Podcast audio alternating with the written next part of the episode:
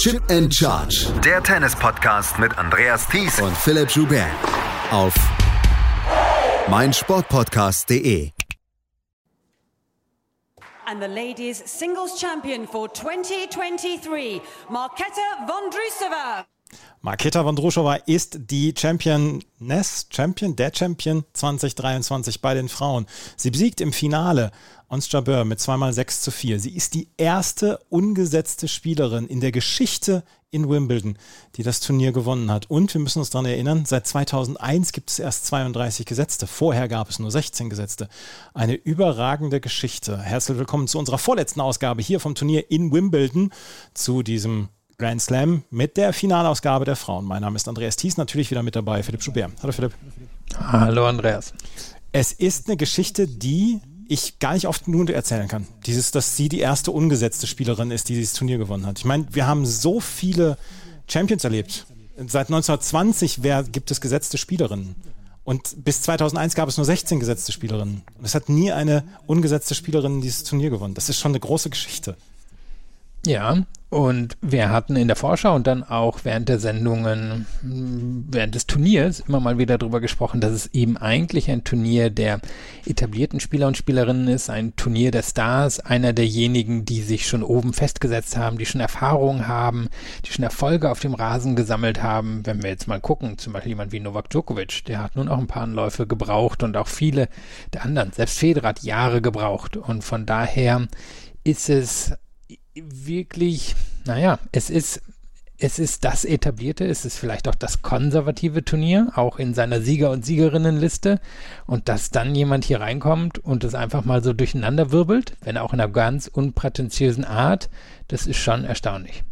Ganz unprätentiöse Art. Du hast es gesagt, sie war, Marketa Vondrushova war letztes Jahr als Touristin in London, in Wimbledon, weil sie ähm, ihr Handgelenk wieder hat operieren lassen müssen. Sie hat in ihrer Karriere schon drei Handgelenks-OPs hinter sich bringen müssen. Wir haben über die erste ja schon gesprochen, die sie damals direkt, als quasi direkt nach dem French Open Finale 2019 hatte. Und letztes Jahr war sie hier als Touristin in Wimbledon und dieses Jahr gewinnt sie. Das ist äh, eine coole Geschichte. Ja, auf jeden Fall. Und ist es eine Spielerin, die ich mh, hm, einerseits super spannend finde, schon seit Jahren. Wir haben ja auch, waren ja schon damals auf Sendung, als sie 2019 das Finale bei den French Open erreicht hat, ist ja dann auch erst in dem Jahr davor so richtig auf die Tour gekommen. Eine, die bisher wenig Titel oder eigentlich nur einen hier vorgewonnen hat, jetzt eben Wimbledon, die ein Spiel hat, was nicht so einfach zu kategorisieren ist. Eine, die wenig hergibt. Also die britischen Journalisten und Journalistinnen haben sich ja wirklich die Zähne an ihr ausgebissen in den letzten Tagen, um Geschichten rauszubekommen. Und da kann man die Augen drüber rollen. Auf der anderen Seite, Sport ist Entertainment und lässt sich über Geschichten erzählen und sie gibt eben wirklich nicht viel her. Und ähm, jetzt kam heute natürlich sogar bei der Siegerehrung die Frage nach der Katze, die Frage nach dem Ehemann. Jetzt wissen wir, was die britische Presse in den letzten Tagen auch in den Pressekonferenzen immer wieder erfragt hat. Und ich fand es jetzt aber angenehm, dass sie da schon drauf eingeht, dass sie jetzt aber eben nicht viel hergibt. Es passt zu ihr. Sie ist irgendwie eine ja, sie ist eine Erscheinung, die ein bisschen aus der Zeit gefallen ist, weil sie jetzt eben keine ist, die sich groß inszeniert, die glaube ich auch nicht das, die Lust hat, sich groß zu inszenieren. Du hattest gerade zu mir so schön gesagt, die ist, so, die ist so normal. Und ich mhm. glaube, das umschreibt sehr gut. Irgendwie der Mann, der da stand, der, der kam jetzt auch nicht vor, als wenn er irgendwie groß, groß aufträgt oder so. Das ist irgendwie so ein normales Pärchen, Mitte 20 und sie ist halt eine ziemlich gute Tennisspielerin. Und ähm, die als Wimbledon-Siegerin, wo der Glanz, die Gloria immer eine ganz große Rolle spielt, das ist natürlich irgendwie aus der Zeit gefallen, aber auch ja irgendwie mal eine schöne, schöne Unterbrechung von dem, was wir dort sonst erleben. Was ich auch lustig finde, ist die erste oder die dritte tschechische Spielerin in den letzten 25 Jahren, 1998, Jana Novotna 2011 und 2014, dann ähm, Petra Kvitova und jetzt äh, Makita Vondrushova. Und Kvitova und Novotna hatten ja sich schon so ein bisschen vorher dann auch so ein bisschen die Zähne ausgebissen. Kvitova, da wussten wir, dass sie äh, aufs Rasen spielen kann, aber dann hat sie erst 2011 diesen Titel gewonnen. Erst 2011. Aber Jana Novotna hatte ja schon das eine oder andere dramatische Halbfinale und Finale gehabt vor diesem Turnier, was sie damals gewonnen hat. Und jetzt halt Maketa Vondrushova. Es ist eine Geschichte, die auch für Tschechien nicht ganz unbedeutend ist, weil wir wissen, seit 20, 25 Jahren, Tschechien bringt Talente heraus. Da muss man wirklich nur an die Nachbarstür klopfen und dann kommt da ein tschechisches neues Talent raus. Ähm, aber auf Rasen haben sich immer ein bisschen schwer getan und deswegen dann auch so ein bisschen Promi-Auflauf heute. Ma Martina Navratilova, gut, die war sowieso da. Jan Kodesch war zum Beispiel auch da. Das ist für Tschechien auch eine große Nummer. Ja, auf jeden Fall. Und klar, wir haben in den vergangenen Jahren noch eine tschechische Grand Slam-Siegerin gehabt in Form von äh, Barbora Krajcikova. Mhm. Übrigens, wenn wir jetzt über Leute reden, die sich äh, zu verkaufen wissen, das, das kann Krajcikova auf jeden Fall, die, die ja auch immer eine Geschichte erzählt hat. Und jetzt ist es am Ende so ein bisschen diejenige, die, die vielleicht ähm, am wenigsten auffällt unter den Tschechinnen, die jetzt ja so, so keine, keine Lautsprecherinnen sind. Aber ähm, Kvitova ist ja, ist ja schon eine, die, die eine Ausstrahlung Ausstrahlung hat. Ja, ist und, äh, Novotna auch damals. Ja, oder eben auch äh, auf ihre Art Krajcikova. Die, mhm. oder dann hatten wir jetzt ja gerade erst die French Open. Ähm, also von daher, es gibt ganz viele Tschechen und ich glaube, sie war jetzt ja die siebte, achte Tschechin in der Weltrangliste. Ich habe jetzt gerade. Die siebte vor diesem Turnier und jetzt ist er auf Platz 10. Ja, in, in der Weltrangliste. Ja. Und ähm, ja, also erstaunliche Geschichte, muss man sagen, bei einem Turnier, wo wir auch nicht vergessen dürfen, als wir ins Viertelfinale reingekommen sind, da hatten wir, glaube ich, Top oder fünf der Top 8 der Weltrangliste mhm. dabei. Wir hatten die drei, die das Jahr dominiert haben, dabei. Und dann gewinnt es am Ende Maketa von Druschowa. Das ist für mich die größte Geschichte daran. Also diese Geschichte, dass wir im Viertelfinale ähm, Spielerinnen hatten wie Sviontek, wie Svitolina, wie Pegula, wie Onstrabeur, Elena Rybakina und Arina Sabalenka. Da kam noch Madison Keys dazu. Ähm, dann, dann war das allerdings das, das Thema, dass das die acht Spielerinnen war. Und daraus kommt von Druschowa am Ende ins Finale und gewinnt das auch. Das ist eine ziemlich große Geschichte. Naja, wenn man jetzt mal guckt, im Viertelfinale lag sie 1-4 im dritten Satz gegen ja. Pegula hinten. Dach wird geschlossen, sie gewinnt die nächsten fünf Spiele, gewinnt das Halbfinale souverän, gewinnt das Finale souverän. Jetzt kann man natürlich jeweils zu den Spielerinnen rübergucken, die auf der Verliererinnenseite standen, aber es gibt schon einen Grund, warum sie es gewonnen hat. Und dass sie das in so einem erlesenen Feld geschafft hat, Respekt. Lass uns mal gerade darüber sprechen, dass heute das, das, Dach geschlossen war. Es hat nicht mal geregnet draußen, aber es wehte ein derart starker Wind, dass die Organisatoren wohl Angst hatten, dass bei dieser Stärke des Windes sollte Regen einsetzen, dann das Dach nicht mehr geschlossen werden könnte. Auch eine Geschichte, die ich zum ersten Mal gehört habe. Wie finden Sie das?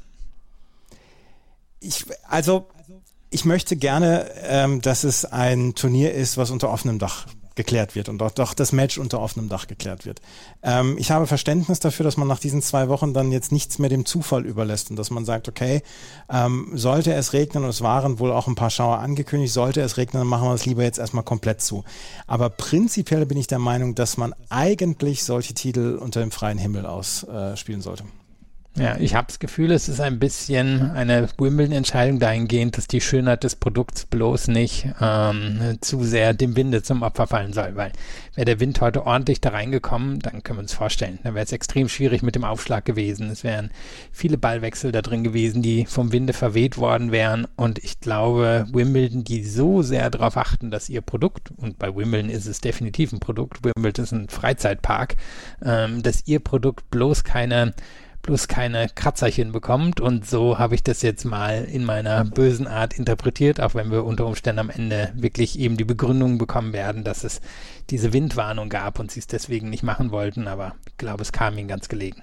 Ja, das glaube ich auch, dass es ihnen gelegen kam. Und ich glaube auch, dass wir kein derart interessantes Match gesehen habe. Ich möchte nicht sagen, dass es Weltklasse war, weil wir haben beide den Effekt, glaube ich, oder es waren alle Zuschauerinnen und Zuschauer diesen Effekt gespürt, dass da auf der einen Seite eine Spielerin stand, die zum ersten Mal oder zum zweiten Mal in einem Grand Slam Finale stand, auf der anderen Seite eine, die zum dritten Mal sich den Titel oder äh, sich im dritten Versuch den Titel holen möchte und so ein bisschen auch, auch unter Druck stand. Ich meine, man hat schon gesehen, dass es keine erfahrenen Grand Slam Finalistinnen waren. Ja, und damit können wir eigentlich auch mal ein bisschen aufs Match eingehen. Mhm. Ähm, ich hatte es auf der BBC geschaut.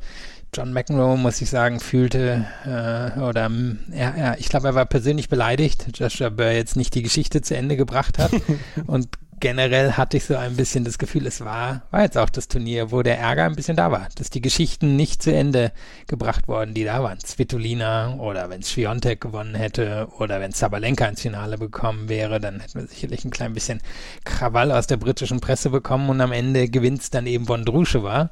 Aber wie ich schon sagte, es gab einen Grund, dass Vondrushova das gewonnen hat. Und ich würde mal so ein bisschen in die, in die Match-Nachbesprechung mit der These einsteigen, dass Chabeur extrem gut darin ist, wenn sie den Fixpunkt hat, an dem sie sich ausrichten kann. Und der Fixpunkt in den letzten beiden Matches, das war, dass sie wusste, ich krieg von der anderen Seite eine gewisse Power, ähm, ich krieg eine gewisse Gradlinigkeit im Spiel.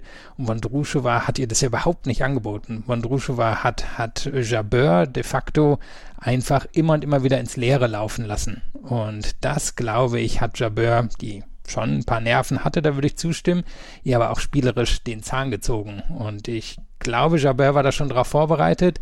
Nur eben, nachdem sie dreimal so schön den Fixpunkt nacheinander bekommen hat mit Power und Gradlinigkeit und Angriffsspiel und jetzt kommt jemand und macht genau das Gegenteil. Ich glaube, da kam sie heute einfach nicht raus.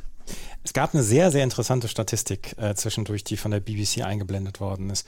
Das war der Average Topspin Speed in äh, Meilen pro Stunde.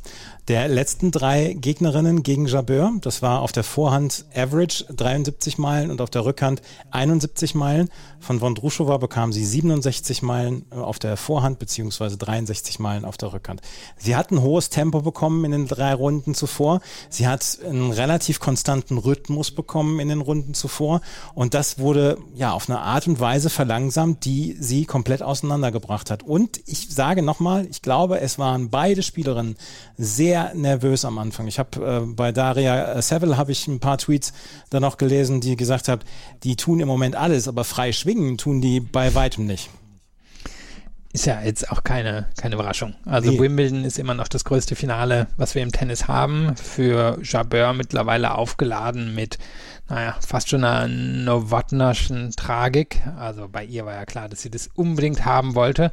Und Vondrusche war, für die das mit Abstand die größte Bühne war. Ja, sie war damals im Finale der French Open, aber vielleicht erinnern wir uns, das war ein eher unglücklich verlaufenes Turnier, weil es ja so viel geregnet hatte und dann das Halbfinale erst am Tag vorher war und dann ist sie so ein bisschen in diesem Finale untergegangen gegen Esparti und das Olympiafinale, da hatten wir gar keine Zuschauenden. Mhm. Also die beiden großen Finals haben unter ganz anderen Umständen stattgefunden und von daher für beide schon eine große Nummer. Und das Spannende war jetzt ja einfach, dass Van Druschowa trotzdem eine gewisse Stabilität reingebracht hat. Also bei ihr steht ja am Ende auch 10 Winner, 13 Unforced Errors und bei Jabeur 25 zu 31. Mhm. Also bestimmt wurde das Match auf jeden Fall von Jabeur.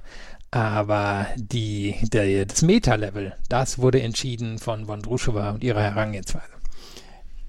Ich möchte noch einen Gedanken teilen, den ich heute während des Matches hatte das Match hat sich anders angehört.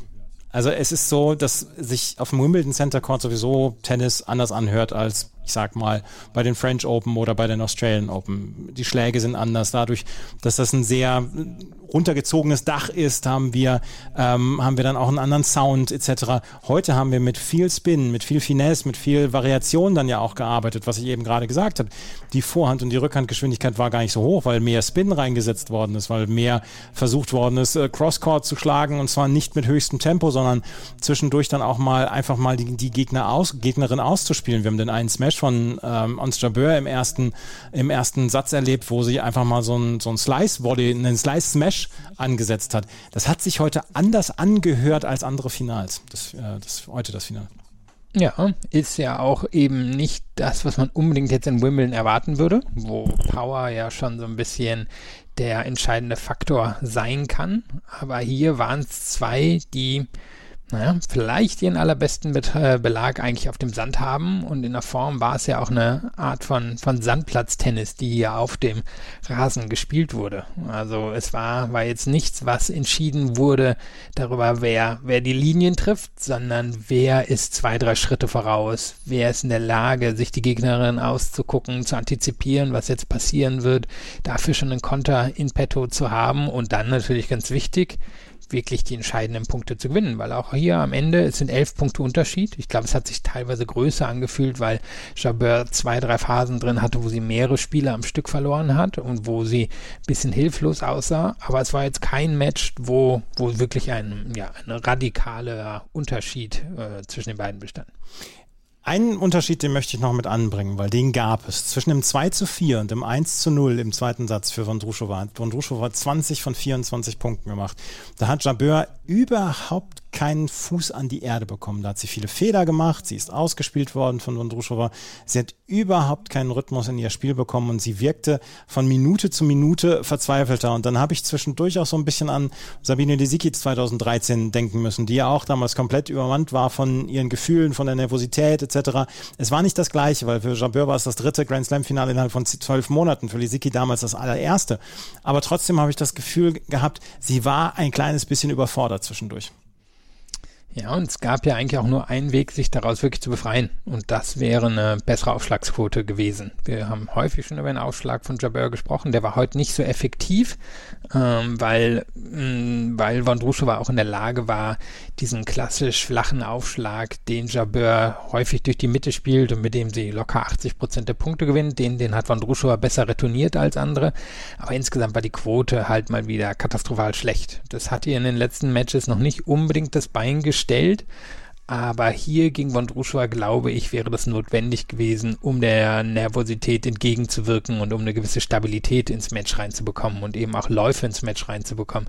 Eigentlich hatte sie das ja nur zweimal. Einmal, als sie eben von 2-2 auf 4-2 gestellt hat im ersten mhm. Satz und dann im zweiten Satz, als sie 0-1 und bei ähm, Aufschlag von Vondrushova 0-40 hinten lag und dann auf 3-1 gegangen ist. Das, das waren eigentlich die beiden Phasen, wo sie mal ein bisschen Stabilität gefunden hat, wo aber auch der Aufschlag ein bisschen besser gekommen ist als er dann im Rest des Matches gekommen ist. Ich hatte mir eine Szene aufgeschrieben im zweiten Satz bei diesem 0 zu 1 und 040. Da hatte ich mir eine Szene aufgeschrieben und habe gedacht, naja, vielleicht kannst du die nachher nochmal ansprechen, sollte Ons Jabeur dieses Match gewinnen, weil das war bei 1540, da hat sie einen Passierball angesetzt äh, in einem Ballwechsel, in dem sie weit in der Defensive war und hat mit dem Passierball diesen, äh, diesen Punkt gewonnen, hat auf 40-30 gestellt, hinterher noch das Breakhold. Da habe ich gedacht, vielleicht hat sie jetzt so ein bisschen den, den, den Schlüssel gefunden, um dieses Spiel an sich zu reißen, um das Spiel dann ja auch zu übernehmen, weil auch das ist etwas, was wir hier jetzt äh, in, in, äh, indirekt immer angesprochen haben, aber sie hat das Spiel ja nie dominieren können. Sie hat ja nie in irgendeiner Weise die Initiative in diesem Spiel übernommen. Sie hat ja quasi immer reagiert. Das war der eine Punkt, wo ich gedacht habe, jetzt hat sie, jetzt hat sie sie auf dem Tablett serviert bekommen. Das hat sie dann auch nicht genutzt. Bei 3-1, wie gesagt, hat sie dann noch ein Spiel gemacht. Ja, und sie hatte auch im ersten Satz ein paar Punkte drin, dürften so in den Spielen, würde ich mal sagen, von vier bis sieben oder so gewesen sein, wo sie ein paar Mal in der Lage war, mit der Rückhand die Linie entlang zu gehen. Ähm, oder die Vorhand wirklich ähm, so zu platzieren, dass sie nah an der, nah an der Linie dran war, aber es genug Spin drin war, Topspin drin war, um eine Sicherheit in den Schlägen zu haben. Das ist ihr in der Phase gelungen und das ist in der eben da von dir angesprochenen Phase gelungen. Jetzt ist die Frage, wäre das Match anders verlaufen? Die, ich glaube, die Frage müssen wir stellen, wäre es anders verlaufen, wenn es jetzt zweite Runde in, weiß ich, in Miami gewesen wäre? Gut möglich, aber auf der anderen Seite hat Vondrushova eben auch schon Möglichkeiten, um Jabeur, ja, richtig, richtig aus dem Rhythmus zu bringen. Weil das Ding ist ja bei Vondrushova, es ist ja dann eben nicht nur, dass sie, wenn, wenn sie jetzt sagen wir mal klassisch zu ihrer Vorhand ansetzt, dann, dann glaube ich, ist es schwer für Jabeur zu antizipieren, wo geht der Schlag genau hin, weil er kann die Linie entlang gehen, der kann Cross gehen, mit wie viel Spin kommt er am Ende, mit wie viel Winkel kommt er am Ende. Also Vondrushova hat eben nicht nur die Möglichkeiten generell, sondern sie hat quasi in jedem ihrer Schläge auch noch die Möglichkeiten. Was, was stellt sie damit an? Was stellt sie mit ihren Stoppeln an? Was stellt sie mit ihren Volleys vorne am Netz an? Alles ist ziemlich unberechenbar. Und für eine Spielerin, die selber unberechenbar ist, aber ich glaube Stabilität von der Gegenseite schätzt, war das so ein bisschen, was ihr heute den Zahn gezogen hat. Und da wird die Nervosität nicht geholfen haben. Bei 4, 4 zu 4 im zweiten Satz gab es dann das entscheidende Break für Maketa Vondrushova. Die konnte mit ihrem zweiten Matchball konnte sie das Match dann ausservieren. Beim ersten Matchball hatte sie noch einen Doppelfehler gemacht und damit gewann sie mit 6 zu 4 und 6 zu 4 und hat ihren ersten Grand Slam Titel geholt. Wir hören mal in die On-Court-Interviews rein mit Annabelle Croft, die ähm, natürlich erstmal mit Ons Jabeur gesprochen hat. Und Ons Jabeur hat Folgendes zu Protokoll gegeben. I think this is the most painful loss of my career. So uh, I want to thank my team for always believing in me, and uh, we're gonna make it one day. I promise you. Und Jabeur hatte keine leichten Minuten nach dem Match. Sie war in Tränen aufgelöst. Sie hat es gesagt, es war die schlimmste Niederlage meiner Karriere und sie hat zu ihrem Team gesagt, ich, wir, wir schaffen das irgendwann. Ich verspreche es. Und es ist sehr spannend, wie sie davon zurückkommen wird, weil es ist jetzt die dritte Finalniederlage innerhalb von zwölf Monaten gewesen und ähm, es wird nicht leichter. Nee, und es waren ja auch unterschiedliche Gegnerinnen, unterschiedliche Situationen. Wenn sie jetzt immer auf dieselbe Art von Gegnerin oder dieselbe Situation treffen würde, könnte man sagen, naja, okay. Aber letztes Jahr gegen Rybakina ganz anderes Spiel als Wondruschow war. Beide vollkommen neu in Grand Slam Finals, also unter gleichen Voraussetzungen reingegangen und Jabeur hat da ja auch das Match zu Anfang dominiert. Dann das US Open Finale gegen die Spielerin der letzten Saison, gegen Iga Swiatek, die, die auch eine Art von Spiel hat, die Jabeur nervt und hier so ein bisschen ein ein leicht verzerrtes Spiegelbild, aber definitiv mit weniger Erfahrung, aber dafür auch nicht mit so viel Erwartung. Also drei unterschiedliche Situationen, drei Niederlagen. Das ist bitter. Und jetzt wird es allerdings so erstmal darauf ankommen, schafft sie es nochmal in so eine Situation zurück? Also gar nicht, kann sie das nochmal, kann sie am Ende irgendwie ein Grand Slam Turnier gewinnen, sondern schafft sie es erstmal überhaupt zurück in, in ein Grand Slam Finale, in ein Grand Slam Halbfinale. Da, da müssen wir jetzt erstmal abwarten, denke ich. Aber sie ist ja schon das, das nächste, was wir haben an einer Rasenspezialistin. Ja, also Rybakina ist vielleicht auf ihre Art auch eine. Ja, also, ja, ja. Aber also dieser Spielstil von Ons Jabeur, ich finde, der korreliert mit dem, mit dem Rasen schon sehr, sehr gut. Kann man korrelieren sagen oder ist das der falsche Begriff? Naja, er ähm, harmoniert mit dem Rasen sehr gut. Ja, das, das tut er auf jeden Fall. Also ich bin so ein bisschen gerade eben noch mal kurz gezögert im Kopf noch durchgegangen, ob mir andere Spielerinnen einfallen. Ist ja eigentlich auch nicht relevant. Sie ist auf jeden Fall eine, deren Spiel für Wimbledon gemacht ist und die auch immer ganz klar sagt, Wimbledon ist das Turnier, was ich gewinnen will. Ja.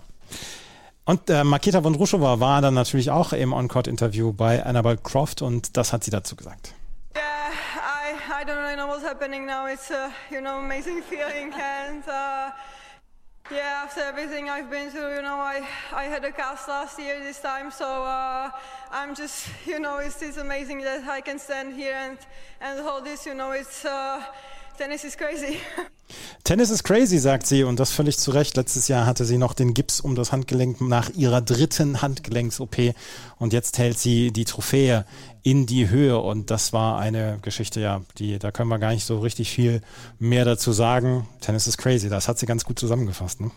Mm, ja, und gerade eben, nach dem Anfang, den wir hier auch gegeben haben, der Sendung, es ist das Turnier der etablierten Spieler und Spielerinnen und dass sie es eben als Ungesetzte schafft, dass sie hier vier Grand Slam-Siegerinnen auf dem Weg schlägt, die Favoritin im Finale auflaufen lässt. Tja, das ist wirklich beeindruckend. Es ist nicht komplett unerwartet, dass Vondrushova mal einen Grand Slam-Titel gewinnen würde. Dass es in diesem Jahr auf Rasen passiert, war dann schon etwas, etwas überraschender. Peyton Stearns, Veronika Kudermetova, Donna Vekic, Marie Buskova, Jessica Pegula, Elina Svitolina und am Ende uns Jabeur. Fünf gesetzte Spielerinnen hat sie besiegt, dazu mal äh, Elina Svitolina und Peyton Stearns, die in diesem Jahr so ein kleines bisschen ihren Mini-Durchbruch geschafft hat. Soll mir niemand erzählen, dass das unverdient war. Wobei das jetzt natürlich im Gegensatz, was ich gerade gesagt habe, keine vier Grand Slam-Siegerinnen waren, sondern da, da hatte ich, ähm, das war ja Jabeur gewesen, genau. der es geschafft Sie hatte. hat fünf gesetzte Spielerinnen rausgeholt. Genau. Das, das ist auch eher ungewöhnlich, weil, ne, setzt erstmal voraus oder setzt höchstwahrscheinlich voraus, dass man eine ungesetzte Spielerin ist und sich dann da durcharbeitet. Aber wenn wir nochmal auf die Namen gucken, es waren ja durchaus die, die Mitfavoritinnen für Wimbledon. Also wir hat, ich erinnere mich, wir haben noch in der Vorschau gesprochen über zum Beispiel Kudametova, mhm. über Donna Vekic, ähm, die viele hier im Halbfinale erwartet haben. Ich hatte Kudametova im Finale. Ja. Und jetzt ja auch keine, keine völlig crazy Vorhersage. Und am Ende ist es dann eben Vondrushova, die, das muss man ja auch sagen, bis auf das Match gegen Pegula jetzt nicht so enge Geschichten da drin hat. Lass uns gerade noch mal einmal über das Turnier insgesamt sprechen, weil ich fand, das hat in diesem Jahr so ein bisschen den Herren den Rang abgelaufen, weil wir erstens, wir haben vorhin schon drüber gesprochen, das Viertelfinale äh, gesteckt mit, mit Spitzenspielerinnen, mit Topspielerinnen hatten. Wir haben viele richtig gute Matches erlebt und äh, insgesamt dieser, ja, dieser Slogan, jede kann jede schlagen, ist so ein bisschen über den Haufen geworfen haben. Dazu Haufen geworfen worden. Dazu haben wir noch mit Ilina Svitolina diese Geschichte gehabt mit der ukrainischen Spielerin, die ihr Comeback gibt nach Mutterschaft. Ja, gute Viertel, gute Halbfinals. Also es ist viel passiert in dem Turnier. Wahrscheinlich hätten sich jetzt am Ende viele eben, zum Beispiel Svitolina oder Jabeur als Siegerin gewünscht. Aber wenn wir jetzt mal abseits der Geschichte nur aufs Tennis schauen, dann hat diejenige das Turnier gewonnen, die hier auch das beste Tennis gespielt hat. Und ich würde dir zustimmen, dass es auf jeden Fall ein gutes Turnier war. Morgen gibt es das Herrenfinale. Während wir sprechen, läuft gerade das Doppel-Herrenfinale. Darüber sprechen wir morgen natürlich dann auch noch in Ausführlichkeit. Aber wer, morgen gibt es das Herren-Einzelfinale zwischen Novak Djokovic